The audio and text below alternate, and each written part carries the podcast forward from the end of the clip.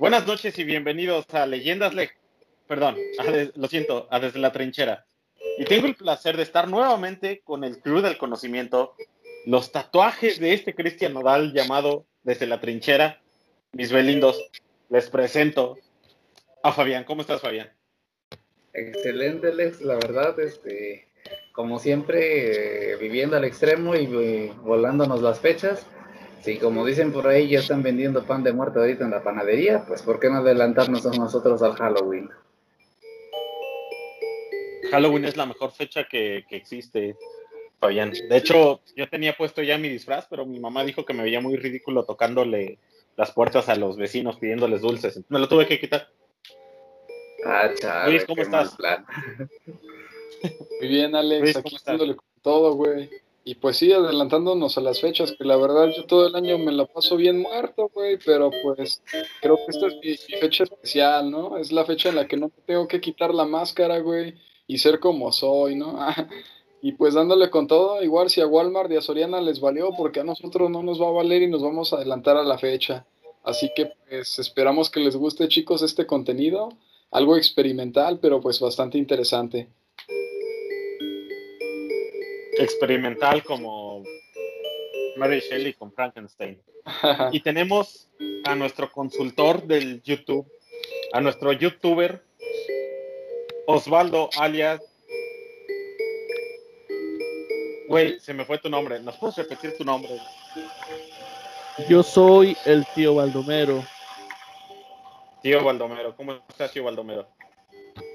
Pues el día de hoy vengo en un plan de personificar mi lado más oscuro. Quiero sacar a relucir mis sentimientos ajenos a mi alegría típica y contar desde mi corazón las historias que enternecen la visión de Fobos. Así seré hoy. Hoy andas muy, muy dark, ¿no, querido Osvaldo? Halloween para mí significa demasiado. Y para mí Halloween es evocar mis sentimientos. Acorde a... Nada, no es cierto. Ah, chingue su madre. ¡Viva Halloween! A huevo. Pues bueno, compas, yo soy Alejandro Sánchez, como siempre, su servidor.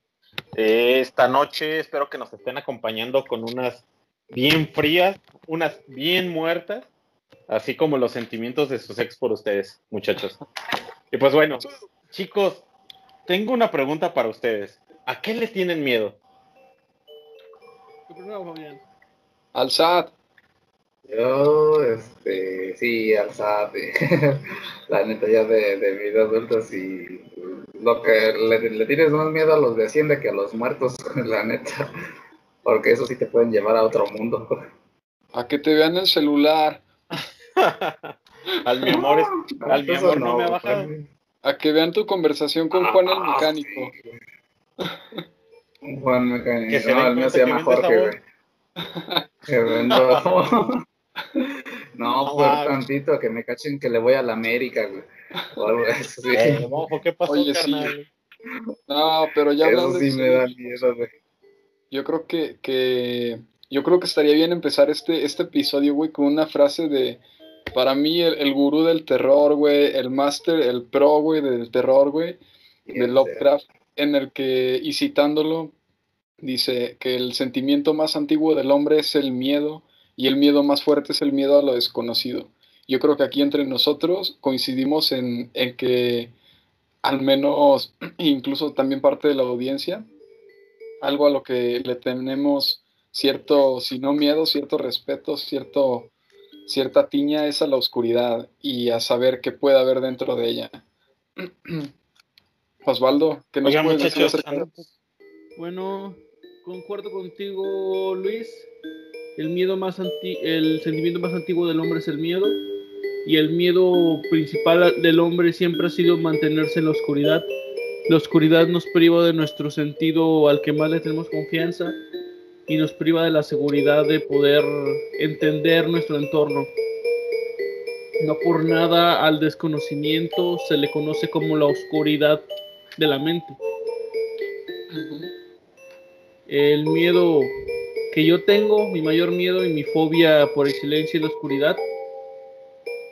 Siempre he necesitado un poco de luz, no por nada la computadora que tengo está llena de RGB. Y así me alivia un poco la fobia. Y ahorita que estamos tocando este tema de la oscuridad, güey, ¿por qué no hablar, güey, comenzar hablando de esos seres, güey, que habitan en las sombras, que, que en el folclore de muchas culturas siempre ha existido la idea de que hay, hay seres o personificación de, de espíritus o ánimas que pueden vagar y viajar a través de la oscuridad. Y me refiero a esos seres que incluso en el estilo hollywoodense se identifican como los vampiros. Fabián, ¿tú Ah, ya. güey? Güey, pensé que ibas a decir que Laura Voz o algo así. También, güey, quién sabe. no lo descartan. güey. Eso, sí- eso sí me da miedo, güey, para que veas. No, me- no me, no me metería con ella, la neta.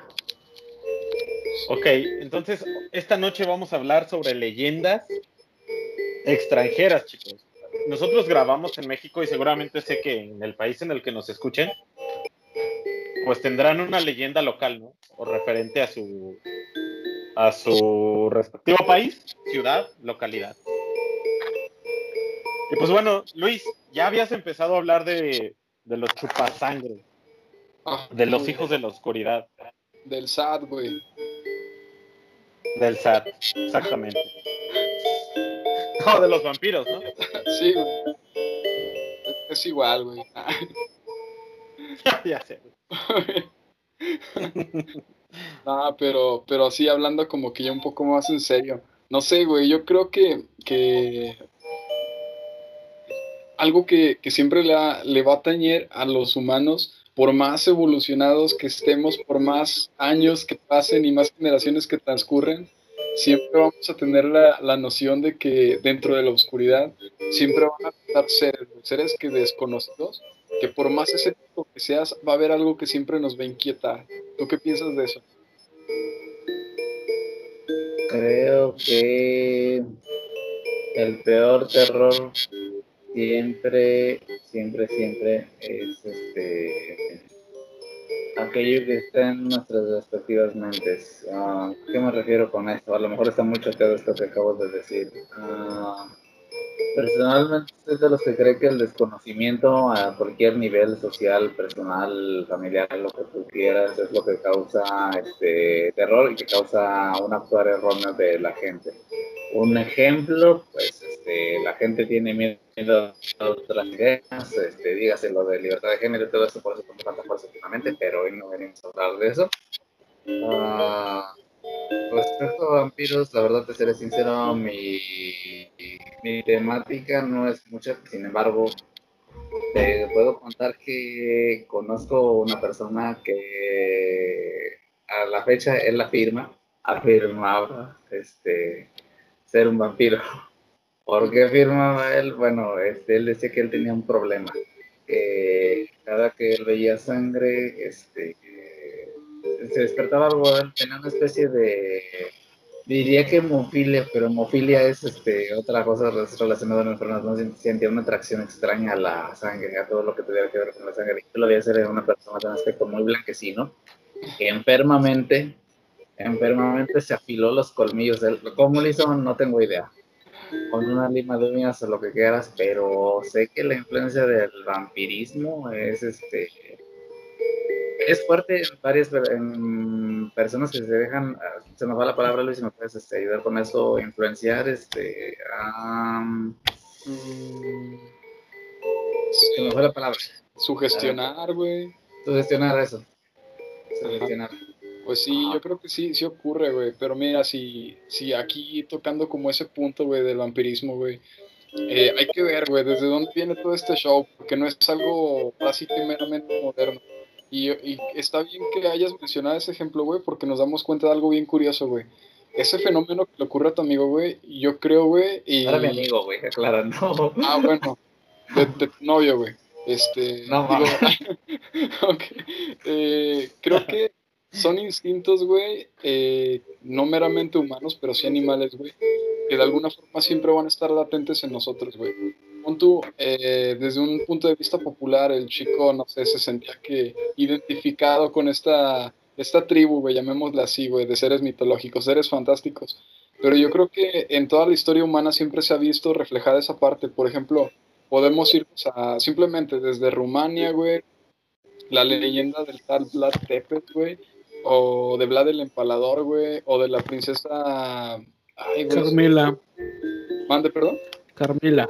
Exacto, güey, la condesa sangrienta, güey, que eran gente, güey, personas que en cierto momento, güey, también llegaron a, a sentir esa satisfacción, esa atracción, güey, por no llamarle parafilia, güey, eh, con la sangre, güey.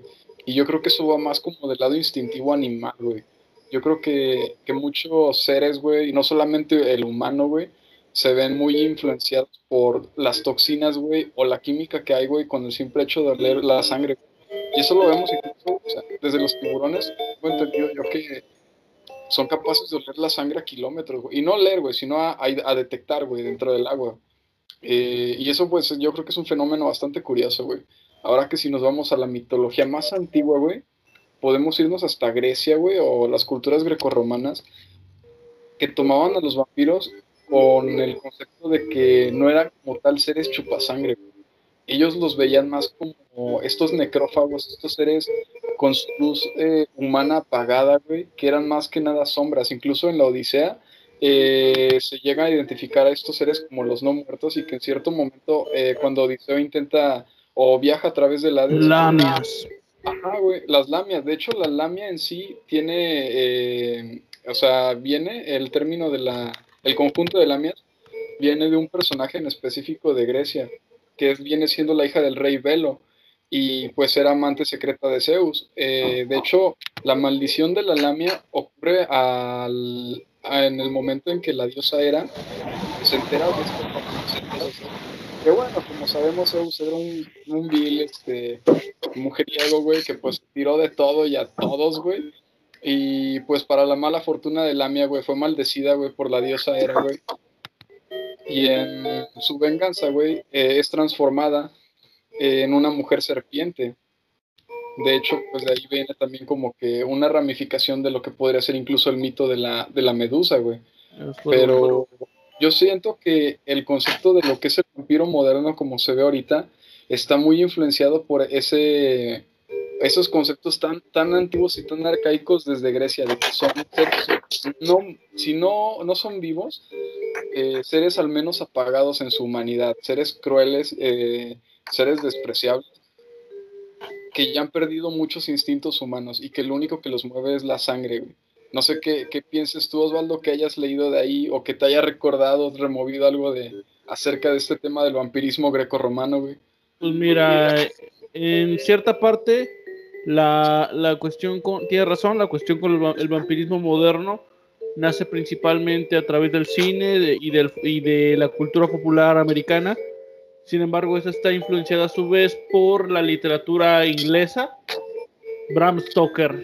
No creo que no conozca una sola persona que no nos hayan hecho leer el la famosa novela de Bram Stoker, Drácula, que a su vez está basada en, el personaje de Vlad Tepes y que a su vez Tepes, este folclore detrás de este, está basado en mucho del, de, la, de la cultura sanguinaria otomana y turca.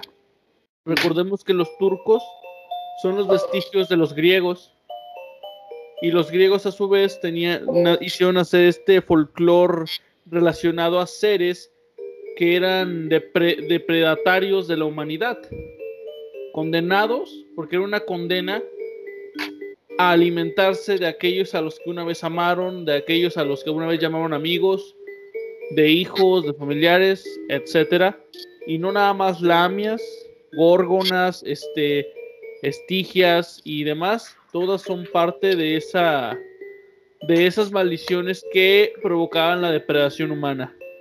Muchas van relacionadas a la sangre, sí, otras no tanto, pero la mayoría sí son, son de esa forma. Vampiros no nada más hay grecorromanos, hay en todo el mundo. Hay formas de vampiro japonés, formas de vampiro chino. Hay varia, incluso hay una hay un, una deidad vampírica mexicana, pero no estábamos hoy para hablar de eso, en otra ocasión. Los vampiros venezolanos dan miedo, de hecho. Oye, sí, güey. Este, Sí, de hecho, había escuchado sobre ellos. Y pues actualmente los famosos vampiros de la cultura popular que se han popularizado en estos últimos años a través de el cine y las novelas para adolescentes. Esos no dan miedo, pero Los mágicos. exacto. Que dicen, Ah. no ese no es un vampiro, no, si vive en un bosque y brilla, no es un vampiro, es un hada. No mames. Pero bueno, Oye, este, Osvaldo, pero fíjate, algo que mencionas y punto muy importante para todo esto, todos los monstruos que ha creado el humano, porque pues han sido de sus creaciones o de que de repente alguien de nuestras respectivas este, culturas, porque, ah, este, neta, paréntesis, muchas gracias a quienes nos están escuchando este, fuera de México. Eh, fin del paréntesis, este, ah, todos, todos esos monstruos son creados para atacar meramente al hombre o algo que le afecte al hombre. exacto. No, no conozco ninguno de esos monstruos que diga, no, pues va a venir y este se va, no sé, se va a robar sus cosechas y fin. Y es así como que, ah, o sea, todos son como que se va a robar tus cosechas y te va a matar. Y es como que, ah, o sea, eh, ta- tanto es el ego del ser humano, inclusive en sus miedos, que todos los monstruos que he inventado, llámese literatura, llámese mitologías, llámese todo eso, siempre, siempre, siempre son única y exclusivamente para darle en la madre al hombre. Y no solo eso, sino que muchos de estos tienen la forma de hombre. Ajá. Digo, digo, de ahí pasamos a otro sentido, que lo que más le, lo que más, a- algo que si el ser humano le tiene miedo a un monstruo que come humanos, es cierto que también le tememos a un hombre que a otro hombre que pudiese matarnos. Y en esto han surgido las leyendas también, o mitologías, a las de los seres extracorporales, los malditos, aquellos que por causa de su crueldad aquellos que han tenido una crueldad tan grande que han trascendido a través de a través de dimensiones y de planos físicos. Se fantasmas, apariciones y vengadores. De estos hay muchos también. Y algunos. ¿Vengadores? No pero venga- Vengadores. O sea, Mira. porque a mí me gustaría que viniera ahorita, no sé, güey, eh, la viuda negra. No me molestaría. Yo sé, güey, pero te lo, te lo explico de esta forma. Imagina una leyenda, un hombre que eres un hombre de un pueblo con llanos grandes. Te acabas de casar y tu esposa te quiso ver bien para ti. Tu padre asesina a tu esposa y tú en venganza lo asesinas, lo destripas y te comes sus entrañas. Por el deshonor que has provocado, tu abuelo te ata a un palo y con su espada te latiguea y hace que laven tus heridas con agua caliente.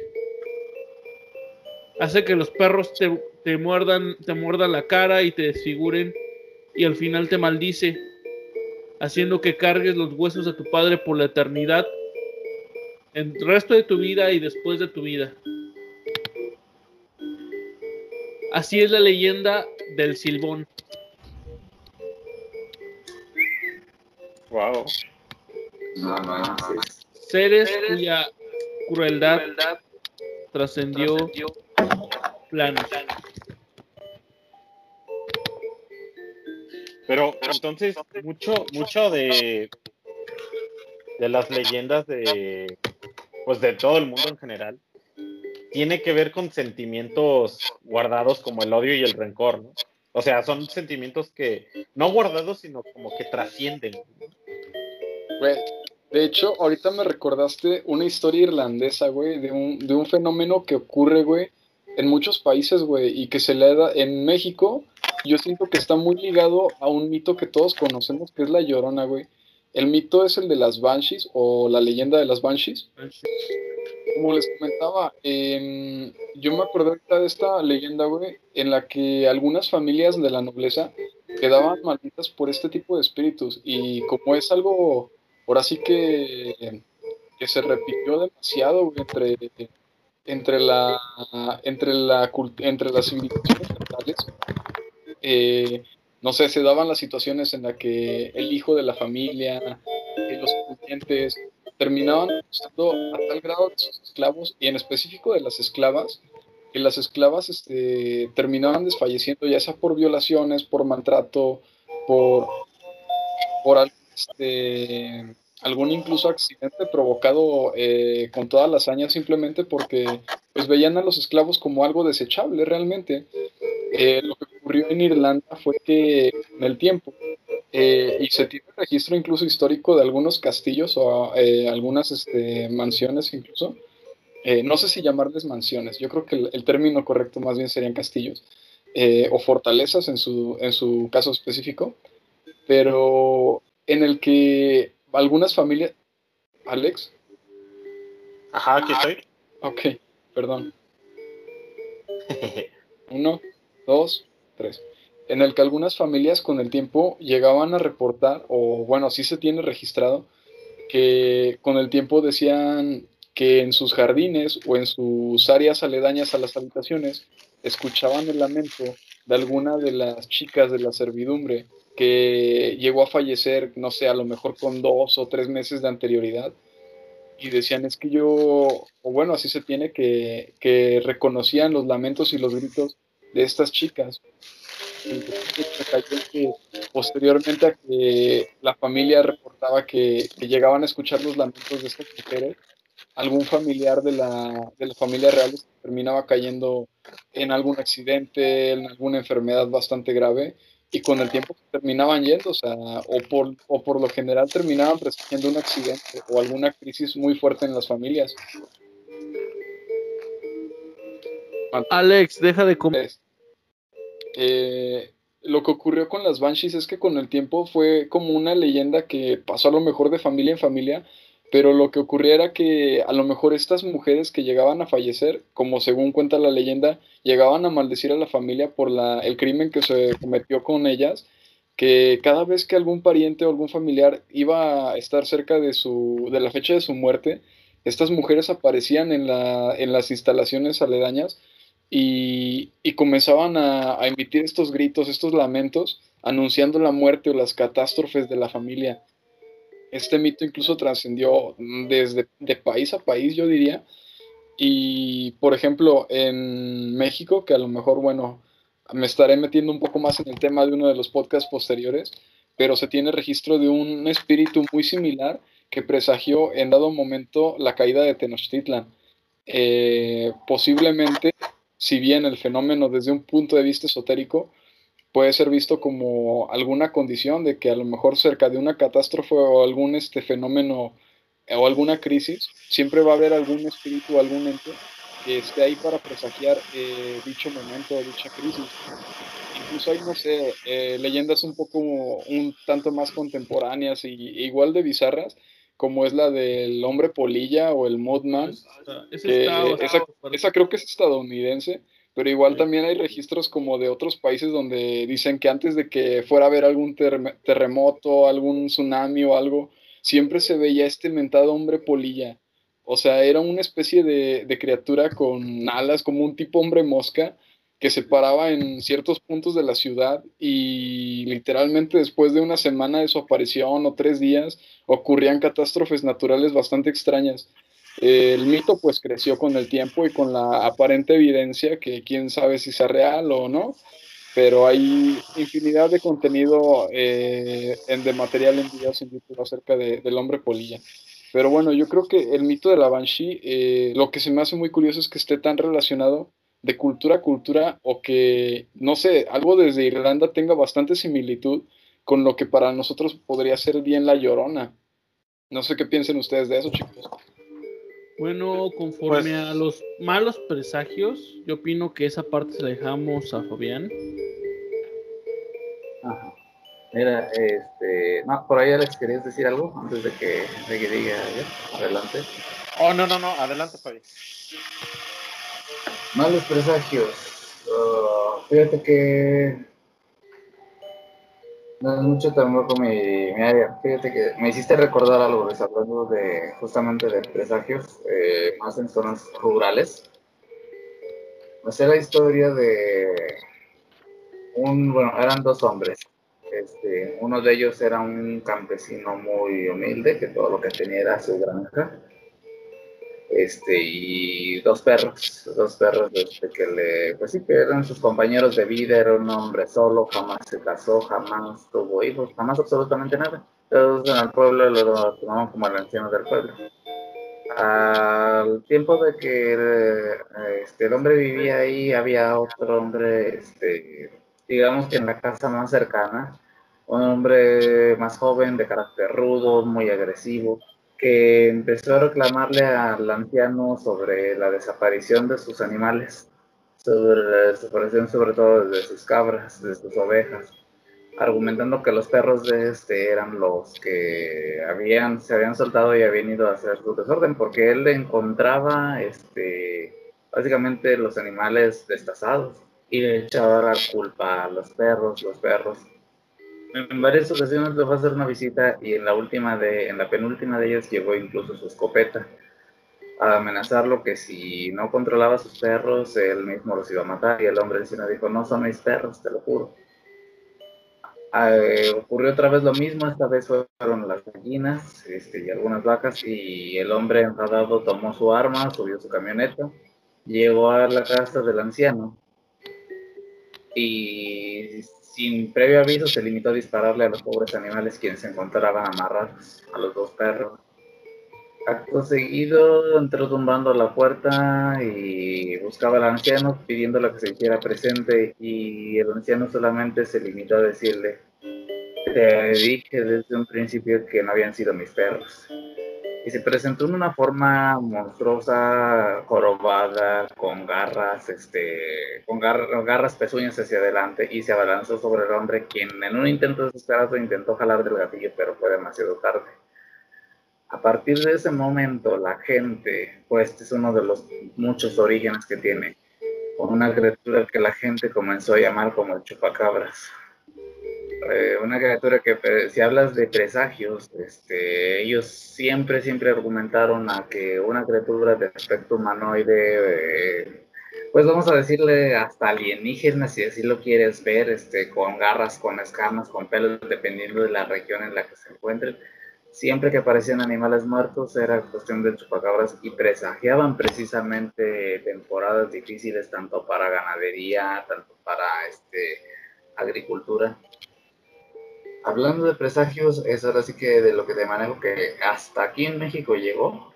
Eh, claro que llegaron distintas versiones. La de México, de hecho, si no me equivoco, es una especie de hombre lobo. La original, que es, si no me equivoco, puertorriqueña, es el sujeto que te describo con escamas, con garras, con pezuñas y demás. A lo mejor ustedes tienen alguna otra versión de esto. No sé si ustedes tienen. De hecho, la, la, versión más, más, este, hay una versión este, irlandesa pero ahí se le conocen como gallotrices. Gallotrices. Esas, están más dirigidas a la mitología. Creo que ni siquiera es irlandesa, creo que es de varios lugares, pero sí es parecido a las gallotrices. A los más oigan a los chupacabras, la gallotriz.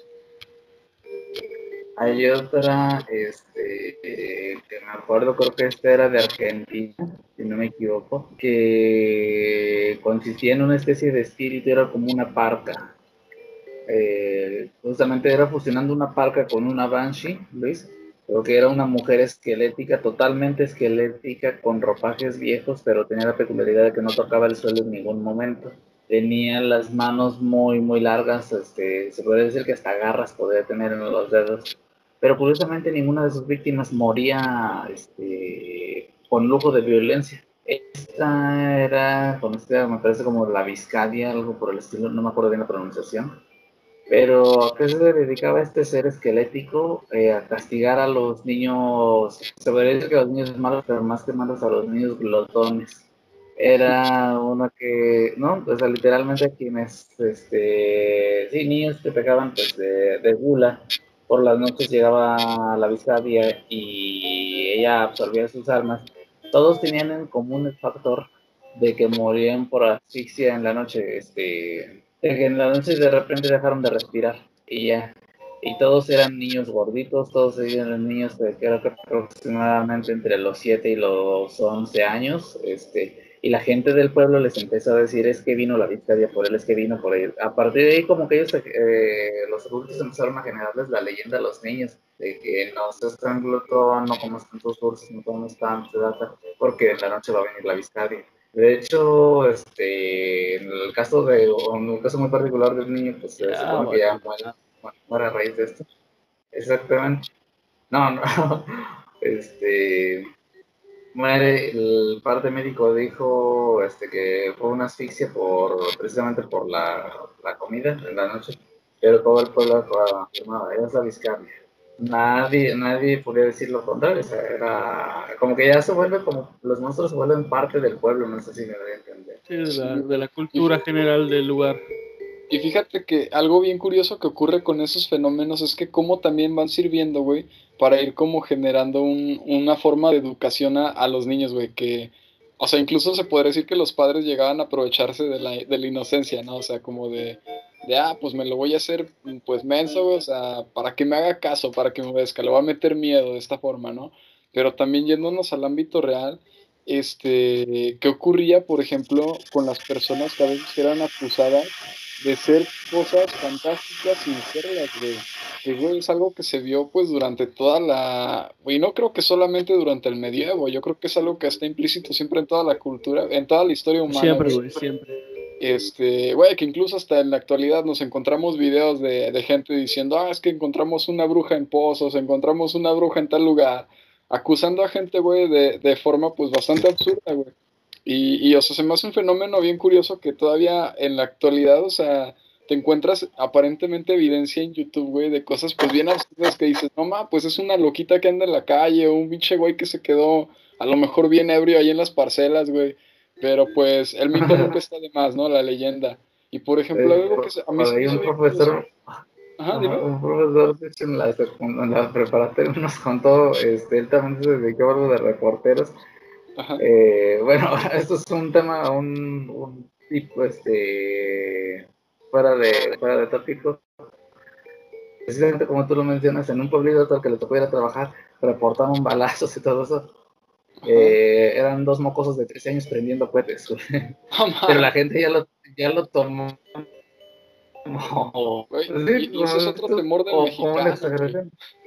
Ahora, eh, por cierto, ya, ya pude ver bien el nombre del, de la criatura que les estaba buscando. La pueden encontrar como la pisadeira. Perdón, me equivoqué en la pronunciación. La De pisadeira, hecho- ajá. De hecho, es, una portuguesa o Ah, de hecho, creo que es este, sí, brasileña, algo por el estilo. Ahí me admito mi error, no era este, argentina. Ahí, disculpen, gente. Pero creo que parece que era este, brasileña. De hecho, creo que si Por ahí. mencionas su nombre, güey, se aparece atrás de ti, Fabián, para que te pongas al tiro. Ah, Ah, pues bueno, ya, si me toca, pues ya ni modo. Sirve que aumentamos el rating aquí con la. Había una leyenda eh, de Brasil, hablando, Ajá. regresando al tema de que dijo Luis, del- lo- de lo que se aprovechaban los papás, ¿no? Eh, a los niños hace muchos años les decían que en el baño estaba una mujer rubia, güey. Algo así, güey. Si por alguno, por ahí alguno de los escuchas este, se acuerda, o alguno de ustedes, pues corríjame. Pero una mujer rubia, güey, la que se aparecía en los baños de Brasil, de, de tu casa, güey. Y decían que, pues, estaba en el baño, güey. No sé por qué, güey. O, cómo es que nació esa, esa leyenda, güey. Si algún niño se metía al baño a hacer travesuras y un papá lo inventó y de ahí se, pues, se salió de control, güey, no sé. Pero sí, había una, una señora rubia, que no recuerdo cómo la llamaban, güey, y se aparecía ahí, ¿no? En, en los baños de, de las casas, Ah, güey. a los niños, Mande. Ya. De, hecho, yo me sabía una más fuerte que la tuya. Este, y este tiene bueno, es que es un... como yo creo que el, como, como es que Luis de saber, tienen su origen en Japón. Eh, es la una chica que de hecho se supone va al baño.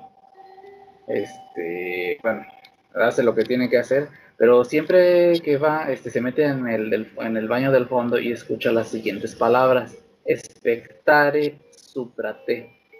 Y eso le pasó que, ah, pues, ¿de dónde sale eso? Y mira hacia abajo y no hay nadie en el baño de al lado. Y ok, pues se sale, este, ya. Otro día pasa exactamente lo mismo. Llega, este, esta vez todos estaban ocupados, se mete en el baño del fondo y vuelve a escuchar lo mismo. Espectare suprate. Eh, la chica al al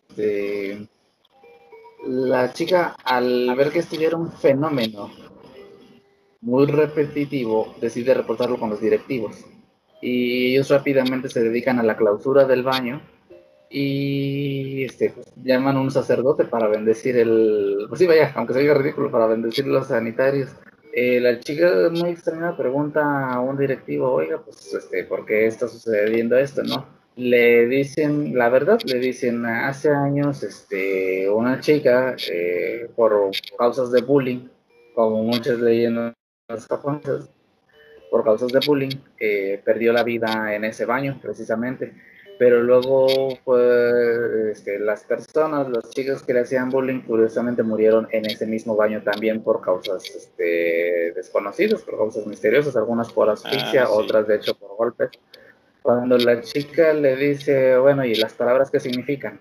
Espectare suprate, los directivos le dicen, es en latín, este, y significa mira arriba de ti. Y dice, por suerte tú no lo hiciste porque se dice que las chicas que fallecieron, eh, al querer averiguar de dónde venía el sonido, miraron hacia arriba y encontraron la imagen de esa chica muerta.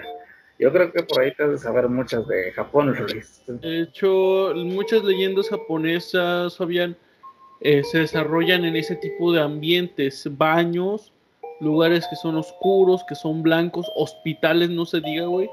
Muchas leyendas de hospitales japoneses también culeras y casas abandonadas. De hecho, de ahí vienen dos de los entes más reconocidos de la cultura popular actual, que son Sadako, la niña de Ringu, y Kayako, la chica de la maldición. Eh, son entes muy populares, entes de pozos más que nada, muy, muy redirigidos a, a las leyendas japonesas antiguas que se basaban en las Mononoke y vampiresas incluso. Son niñas malditas, mujeres malditas, siempre, casi siempre dirigido a demonios femeninos. Están muy relacionadas con eso y principalmente porque anteriormente no existían baños en Japón, sino de que estos espectros podían vagar por los salones oscuros y pastillos de las casas tradicionales japonesas. De hecho, yo tenía entendido, güey, que, que por ejemplo lo que es esta la personaje de, la maldición o de Yuon eh, está basada en lo que es el espíritu de las Orrios y que de hecho la Orrio tiene bastante similitud con el que les comentaba ahorita lo de las Banshees, solo que la Orrio es un espíritu que pues igual creo que es bastante similar hasta en el, en el hecho de cómo se crea el ente, o sea, que es un ente que se creó al tener una muerte en la que hubo una influencia muy fuerte de una energía de, de, que, de impotencia, de, de, querer este, maldecir a alguien, de querer este, desahogar un, un fuerte coraje con la persona que te está asesinando. Perfecto.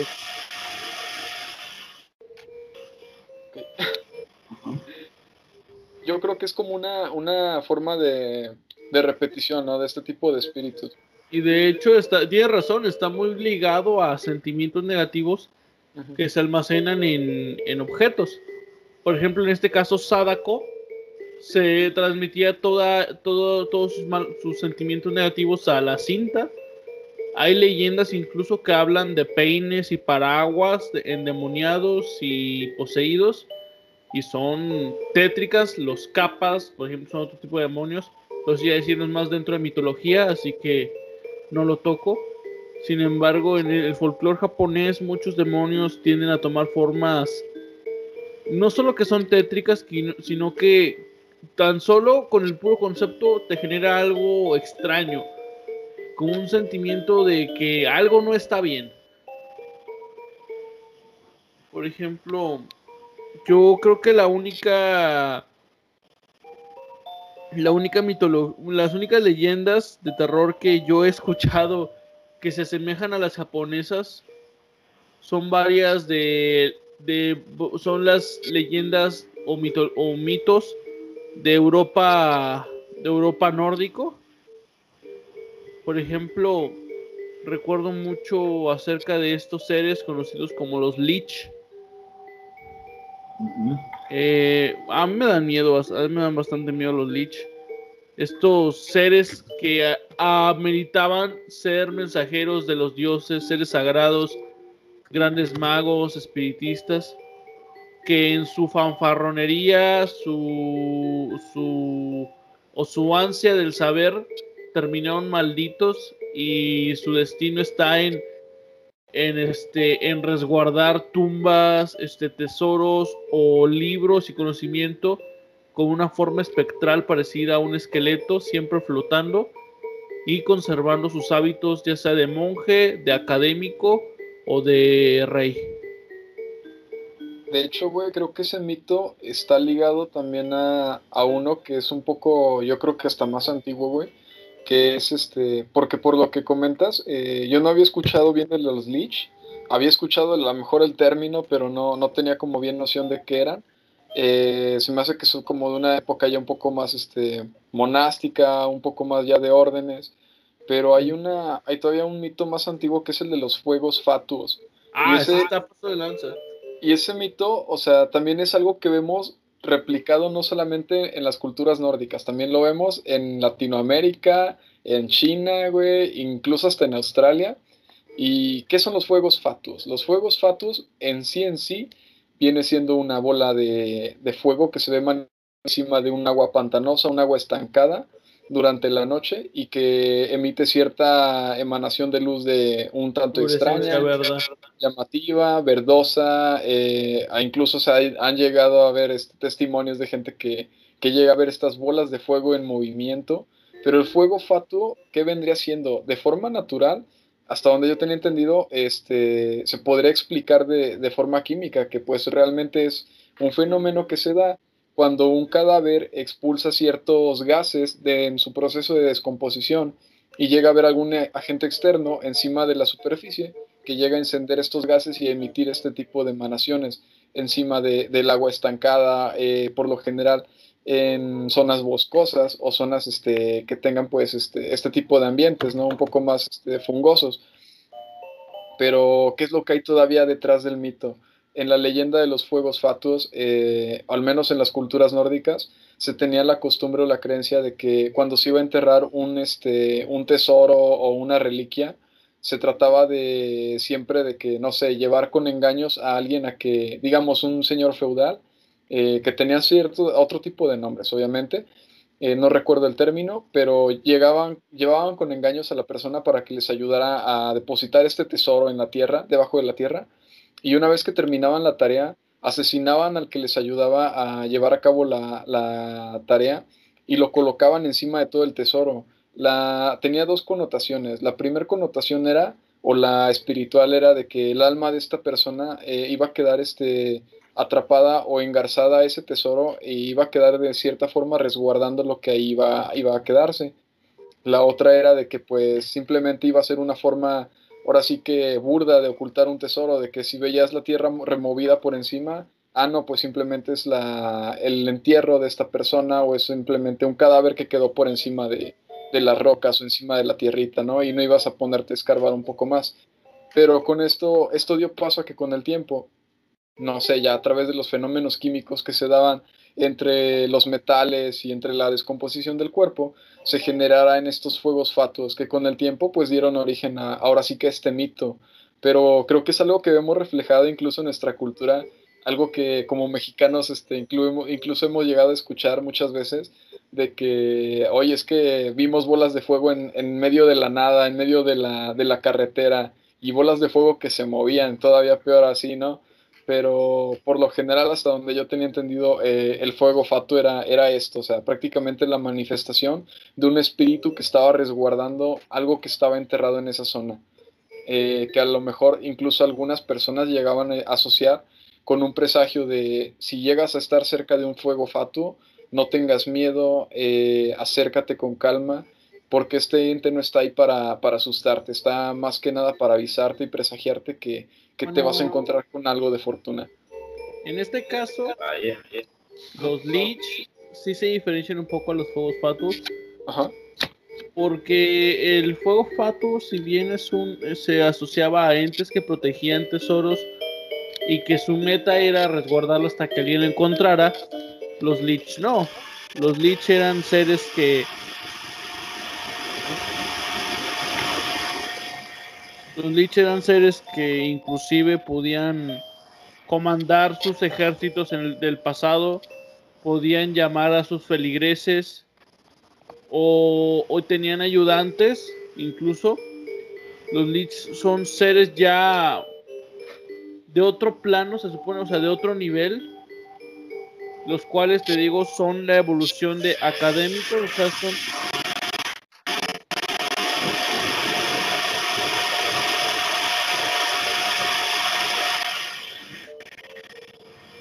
son como los espíritus de académicos, son los espíritus de sacerdotes y magos. Reyes no se diga, pero en su mayoría sacerdotes y académicos que resguardan y o tesoros o conocimiento. Se les asociaba mucho a las iglesias abandonadas, a templos y a escuelas, centros de estudio principalmente. Eh, más, bueno, más este, actualmente son usados este, en zonas creativas, videojuegos, series, para aventura. Pero el mito va más por este lado. Ya, ya, ya. Sí, no, sí se diferencian Y me lleva, y yo lo quería dirigir precisamente a este hecho de que siempre las maldiciones o estos sentimientos, llámese pasión, avaricia, este miedo, rencor, odio, para el ser humano terminan simbolizando una evolución diferente. Recordemos que cuando el cristianismo llega a, Roma, cambió la estructura completamente de las creencias. Si bien muchas se mezclaron y evolucionaron, otras este, cambiaron totalmente. Simplemente tomaron otra forma.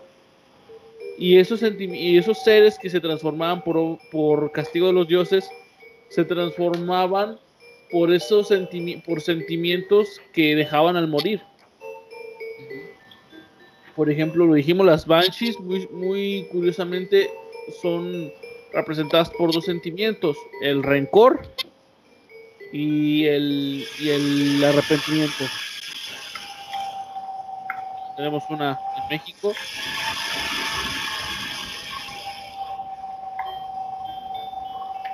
Es. Tu licuadora. El rencor y el arrepentimiento, esos sentimientos que golpean fuerte a los seres humanos, terminan creando seres de miedo, bastante miedo. No es diferente con los vampiros, este, o a los chupacabras, o a miles de monstruos y leyendas alrededor del mundo. Como dijimos, cada ser extranatural o sobrenatural que pasa por la mente humana va ligado a, a tres cosas el miedo a la depredación, al hecho de que, al hecho de saber que somos, de que somos o fuimos una presa en algún momento, de que estábamos vulnerables en la oscuridad, no teníamos cómo defendernos, a los sentimientos que ejercían otras personas sobre nosotros y temor a que aquellas personas a las que les hicimos daño o que nos, o que nos hacían daño en el, en el pasado esos sentimientos trasciendan por encima de la muerte y regresen a atormentarnos. Yo creo que la última y la más grande de todas es el sentimiento de creer que fuera de nuestro, de nuestro, más allá de nuestro control sobre, sobre nuestro entorno, existe algo más grande que tiene poder para liquidarnos, para comernos, para usarnos o simplemente para desecharnos. Güey, y ahorita que tocas eso de los sentimientos, güey, ¿qué, ¿qué ocurre, güey, cuando las personas, güey, con este tipo de, ahora sí que de, de actitudes, güey, de, llamémosle criminales, güey, ¿qué ocurre con estos criminales, güey, que en cierto momento llegan a, meter, a cometer actos tan viles, güey, como una violación, un asesinato, un robo, güey, un robo incluso de herencia entre, entre la misma familia, güey. Y vemos cómo en diferentes culturas, o sea, esto trasciende de diferente forma, o sea, ya sea por una maldición, ya sea por un espíritu que va a quedar vagando, que va a quedar atado a cierto tesoro, güey. A mí, a mí uno de los casos que más me llama la atención es cómo eh, el hombre toma, eh, ahora sí que la justicia por mano propia ante este tipo de, de, situaciones o personajes. Y a mí el caso que más me ha llamado la atención de esto es, es en Haití, güey, con los zombies haitianos, güey. Y de hecho, bueno, ya mencionamos vampiros, ya mencionamos fantasmas, ya mencionamos un poco de alienígenas. Hay que hablar también un poco de, de estos seres, ¿no? Que han sido representados de forma hollywoodense en muchos medios, güey, los zombies porque hay zombies de muchos tipos realmente y los hay desde el reino animal este más minúsculo hasta los zombies humanos como tal, que bien no son como nos lo pintan en las películas, pero uno de los ejemplos más este, crudos de zombificación lo encontramos en, en Haití, eh, que por lo, lo que eh, he investigado un poco es que no, es un fenómeno bastante, ahora sí que demasiado underground y que sí es como bastante fuerte eh, la situación. Eh, ocurre que hay gente o personas que, no sé, digamos, en tu familia alguien llega a abusar, no sé, de tu prima o de tu hermana y tú pues en tus condiciones ahora sí que, llamémosle tercermundistas. Quieres tomar acción porque pues la verdad en tu sociedad digamos que la justicia o el servicio penal pues no es lo más no es lo más eficiente que digamos, pues acudes con ciertos brujos, ciertos magos o hechiceros llamados Bokor, que por lo general, pues este, este tipo de, personajes, pues trabajan con magia vudú. Este tipo de personas, este, por lo general, están ligadas con ciertos grupos criminalísticos bastante fuertes. Eh, creo que todo el tema es demasiado tabú realmente pero logran conseguir eh, atrapar a la persona eh, acusada de ciertos delitos. ¿Y qué es lo que hacen? Una vez que tienen a esta atrapado o ahora sí que para enjuiciar al, agresor, lo que hacen es que le inyectan cierto químico, o más bien no le inyectan, le, le hacen consumir una sustancia llamada tetrodotroxina, si mal no tengo entendido, que es una, un psicotrópico que obtienen del pez globo eh, lo hacen eh, consumir esta sustancia. ¿Para qué? ¿Qué es lo que, lo que ocurre con esta cosa? Es que hace que las pulsaciones eh, cardíacas bajen a un punto tal que la persona sienta que realmente está muriendo. Y a la par de que va ocurriendo esto, celebran todo un funeral, toda una ceremonia en la que la persona le van dañando el cerebro al consumir esta sustancia. La persona queda aparentemente enterrada durante cierta cantidad de horas después de, no sé, creo que son 24 horas aproximadamente, el bocor o el hechicero regresa, desentierra a la persona y literalmente esta persona ya no está bien de sus facultades mentales, queda un, en un estado bastante, pues, inhibido de su realidad. Lo único que va a servir es ahora sí como ser un esclavo de sus instintos. Por lo general los bocores utilizan este tipo de personas para cumplir tareas bastante absurdas como simplemente cuidar una, una propiedad, estar simplemente a hacer vigilia, que incluso este tipo de personas que son inducidas a este tipo de procesos llegan a aguantar aproximadamente entre tres, a una, tres días a una semana, ya que no necesitan, o más bien sí necesitan, pero no consumen alimento ya que han perdido la facultad de hacerlo, no pueden tomar agua, simplemente son un esclavo viviente del bocor. Y creo que es algo bastante no sé, yo creo que bastante fuerte, que en la actualidad es un fenómeno que sigue ocurriendo ¿Y todo por qué? Porque la gente pretende buscar la justicia por mano propia y hay gente que, o este tipo de, de grupos de magia vudú, se siguen apoyando de este tipo de prácticas que pues ceremonialmente tendrán sus significados y sus simbolismos, pero está totalmente, no sé, es bastante inhumano eh, practicarle algo de esto a una persona. Yo creo que sí debería de ser un crimen bastante fuerte el que alguien haya hecho o haya cometido para recibir este castigo. No sé si alguien de ustedes pueda comentarme algo acerca de, otro tipo de zombies o zombificaciones que, que existan en la naturaleza dentro de nuestra sociedad. A lo mejor no. Mm, no, no, ninguno. A lo mejor no, porque el zombie como tal es parte de la cultura no solo haitiana, sino es una forma, es una, es parte de la cultura africana en sí. Ya es algo muy afro, no, no es este como que existe en todos lados.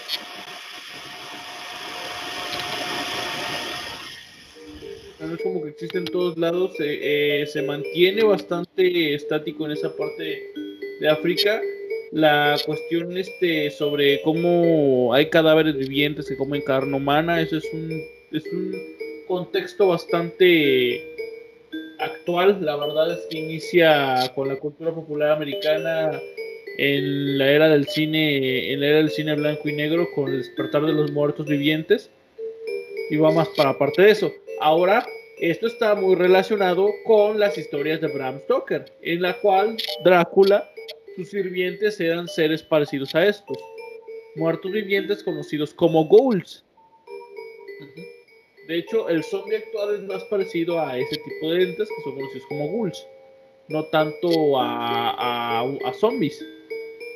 Pero bueno, si antes de que pudieras proseguir, pues para quienes desconocemos el término, podrías describirnos pues, qué, es un ghoul, vaya. Bueno, un ghoul tiene dos connotaciones dependiendo de la cultura a la que, a la que vayas. Eh, un ghoul puede ser un, un muerto resucitado sin, con carencia de humanidad, sin conciencia y sirve a un ser superior. Estos por lo general, por ejemplo, se conocía de, se hablaba de magos que podían manipular cadáveres y que los usaban para atormentar aldeas y cosas de este tipo. No recuerdo de dónde es la historia, pero no es turca, o sea, es, mucho más, es mucho más este, de este lado. Eh, la parte de, la historia de Bram Stoker, esa parte, la toma de este tipo de leyendas. Eh, Ghoul también se va mucho más atrás en la era romana, porque se, se mezcla con historias norteafricanas, de la parte de Cartago eh, tienen otro nombre, nomás que no recuerdo cuál es. Y va muy relacionado esto a cadáveres resucitados, carentes de humanidad y que viven del canibalismo. Y ese, de hecho, quería hablar también de eso. Para que para ustedes chicos, bueno, ahorita a lo mejor la gente no me ve en video, pero detrás de mí tengo una criatura algo escabrosa, este, bastante conocida por algunos. La llamaban el Wendigo. Y va muy relacionada al canibalismo en, América. En América precolonial y colonial, pues. Seres que imaginábamos que comían carne humana, que se imaginaba que cazaban personas, que eran seres despertados por los sentimientos de odio hacia conquistadores, o hacia enemigos, hacia, hacia gente que ocupaba bosques irrespetuosamente y que se alimentaba justamente de ellos. El Wendigo es una criatura humanoide, como el chupacabras o cualquier hombre lobo, pero, era pero en su pasado era humano. ¿Por qué lo menciono junto a los Ghouls? Porque el ser humano tiene miedo a una cosa muy, muy clara, a perder la humanidad a perder la conciencia, a, perderse a sí mismo y no recordar quién es. Pero creo que el ser mm. humano se tendría miedo de, de no tener control de sí mismo y a su vez saber que va a lastimar a otras personas, que va a hacer cosas malas y no poder controlarlo. Por eso es que creo que, por ejemplo, es como el Wendigo, que perdieron su humanidad, pero que están condenados a recuperarla cada cierto tiempo o los hombres lobo, o los licántropos como los hombres lobo y demás, son seres que nos dan tanto temor a pesar de los años. El hecho de, de saber que, de, por ejemplo, de pensar que hay seres o que pudiésemos convertirnos en seres que van a lastimar a otras personas aún en contra de su propia voluntad, da como un sentimiento de impotencia y a la vez de temor. Digo, no solamente es el Wendigo y el hombre lobo, hay muchos otros. Los ghouls, los zombies, también son seres que pierden su conciencia. Al final de cuentas eran humanos que no murieron y sin embargo mantienen esa, esa, ese como perfil de haber perdido la humanidad. Y pues, para no alargarnos, también chicos, yo creo que vamos dando un pequeño cierre al simple hecho de, de definir por qué tenemos miedo a todo esto. Y quisiera cerrar con la misma pregunta que con la que abrimos, preguntándonos a nosotros mismos a qué le tenemos miedo o por qué le tenemos miedo a, a todas estas leyendas o a todos estos monstruos. Sabemos que quizás no son reales o sabemos que son reales, pero, pero les tenemos miedo. No podemos dejar de sentirlo. ¿Por qué? Si sabemos que no son reales. No lo sabemos. ¿Sabes? Este, respondiendo a tu pregunta, que este, muy probablemente no tiene una respuesta muy clara al inicio. Yo el que le tengo miedo, yo le tengo miedo a los humanos. le tengo más miedo a lo, a lo real. Que sí he podido ver. Eh, esta historia existe en Sudamérica, de hecho, en el que muy probablemente algunos ya lo conocen una pareja de recién casados pues tenía ganas de, sí, de retomar un poquito su vida de pareja y contratan a una niñera. Tenían un recién nacido y bueno, para no alargar tanto la historia, la pareja tuvo una tarde muy, muy agradable, vaya. Una de esas que pues te agrada tener con tu chica, con tu chico defendiendo. Este, y regresan muy, vaya, muy bien este, a tu casa y encuentran a la niñera muy tranquila, les dice que el niño se portó muy bien, que este, no, no presentó ningún problema, inclusive le dio tiempo de cocinar. Y le sirvió los platos y el matrimonio estaba extasiado con la comida y mencionaban, oye, este, qué rico está esto, este, ¿qué le pusiste? Y dice, bueno, puse varias especias europeas, pero el platillo central es una sorpresa lo que estés sacando comer es a su propio hijo. Y, güey, me consta que eso lo, trataremos en un tema probablemente en el siguiente podcast, pero al menos aquí en México me he dado cuenta de que casos de canibalismo a ese nivel este, ha habido. Muy cañones, este, muy, a lo mejor muy nefastos, pero fuera de que muy lo que sean, eh, reales.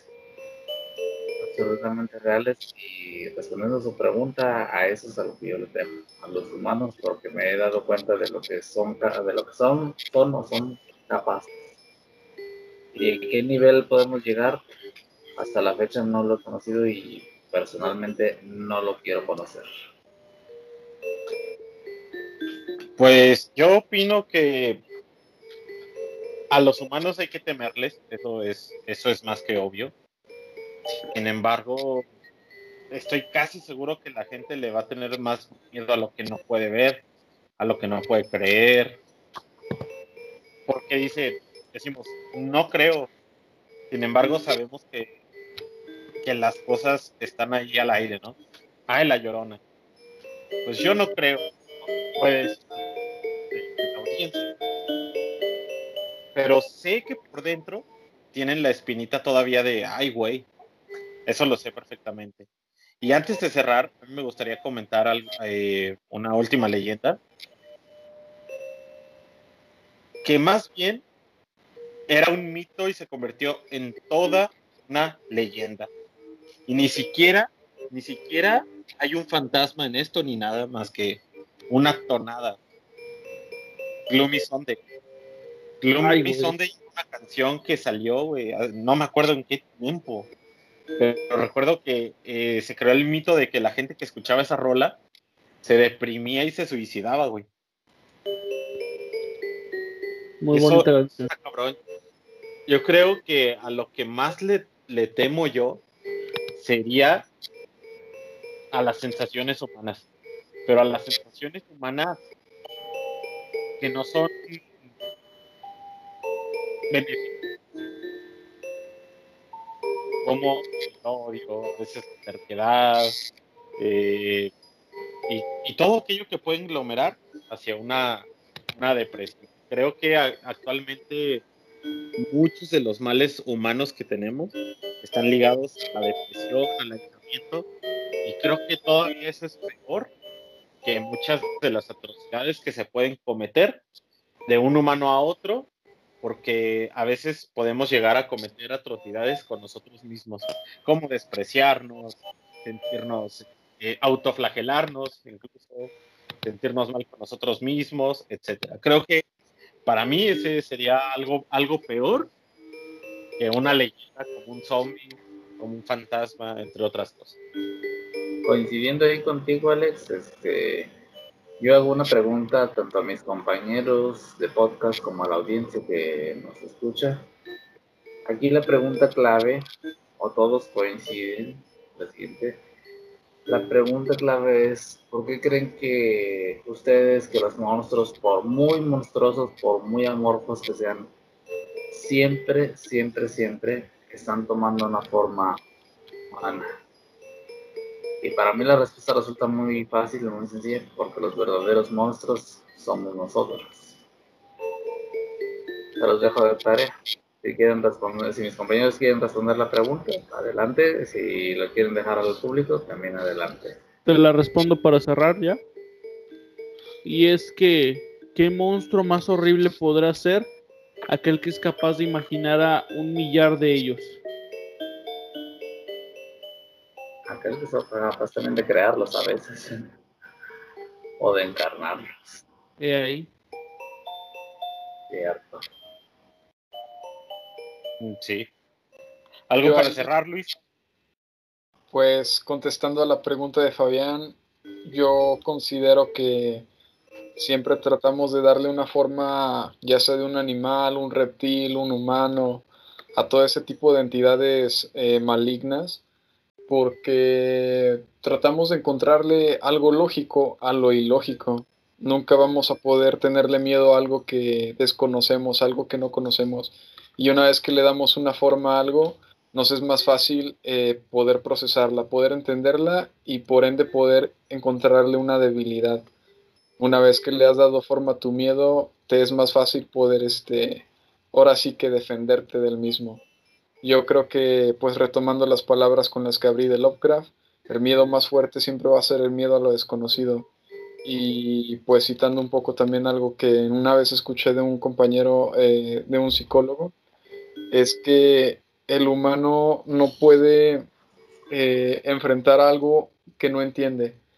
Una vez que, que se enfrenta ante una situación en que no comprende algo como tal, puede entrar incluso en shock e incluso a caer en un desmayo al no comprender realmente qué es lo que está observando. Yo creo que por eso es que siempre le damos forma, ya sea humana o de animal o de alguna quimera, a todo lo que nos aterra. Yo creo que esa, esa sería la respuesta, Fabián. Siempre vamos a tratar de encontrarle una forma para poder encontrar su debilidad. Y pues de mi parte, también considero que, que todos los mitos y leyendas, eh, al igual que, que las mentiras, como se llegó a mencionar en cierto momento en Alemania, una mentira que se repite por más de mil veces tiende a convertirse en realidad. Y yo creo que detrás de todo mito y toda leyenda siempre va a haber una parte de verdad, como lo comenté en mis ejemplos, como con el fuego fatuo, como pudo ser con las banshees, como puede ser con, los, con las zombificaciones. Eh, y encontrar esa verdad es lo que nos va a llevar a poder encontrar, a no tenerle miedo a este tipo de cosas y verle el siempre el lado lógico a todo aquello que nos aterra. Yo creo que con esto cerraría y pues de igual forma aprovecho. Eh, síganos en nuestras redes, chicos. Eh, a mí me pueden encontrar como Lucian Arts, Arts and Crafts en YouTube y Lucian Arts en Instagram. Sigan mi contenido, que igual este, ya se viene octubre y por ende también comenzamos con el Inktober, un reto pues bastante conocido entre dibujantes y si siguen mi canal estarán viendo el material que se va a estar subiendo. Sería todo de mi parte. Alex, si quieres agregar algo. Pues no, nada más que agradecer a toda nuestra audiencia. Gracias por escucharnos. Este es un programa de varios que vamos a tener especiales para la temporada de Día de Muertos slash Halloween, que no son lo mismo, pero no saben igual. Todo este mes eh, vamos a tener programas así, vamos a tener algunas este, actividades por ahí preparadas en redes sociales, tal vez un live stream, etcétera. Y nuevamente estamos en todas las redes sociales, en Twitter, en Insta, en TikTok inclusive. Pueden buscarnos como arroba desde la trinchera o desde la trinchera y seguramente les vamos a aparecer con nuestro característico logo que ustedes ya conocen. Y pues un abrazo fuerte hasta donde nos han escuchado, fuera de estas fronteras, de estas trincheras, en este hermoso país llamado México. Y pues, por favor, si tienen alguna sugerencia, mándenla al correo. Nos tienen muy abandonados, pero sé que nos están escuchando. Gracias, ya son, ya son más de, de 500 reproducciones en menos de un mes. No lo esperábamos. Bueno, un mes y medio más o menos. No lo esperábamos en YouTube y de veras están respondiendo muy bien a nuestros videos. Si tienen alguna sugerencia para tema, de veras, no mordemos, mucho menos por correo, entonces atrévanse, hagan clic. Sin comentar nada más, se despide de, de todos ustedes el equipo de Desde la Trinchera. Digan adiós, chicos. Bye. Bye. Hasta luego.